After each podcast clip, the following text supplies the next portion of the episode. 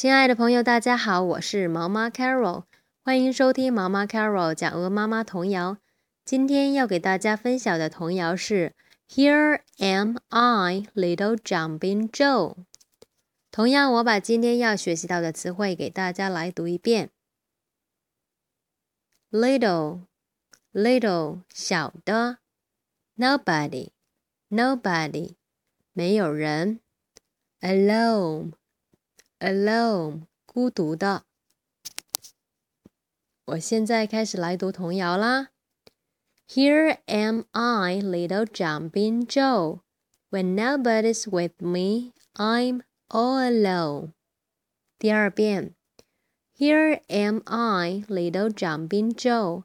When nobody's with me, I'm all alone. 最后一遍。 Here am I, little jumping Joe. When nobody's with me, I'm all alone.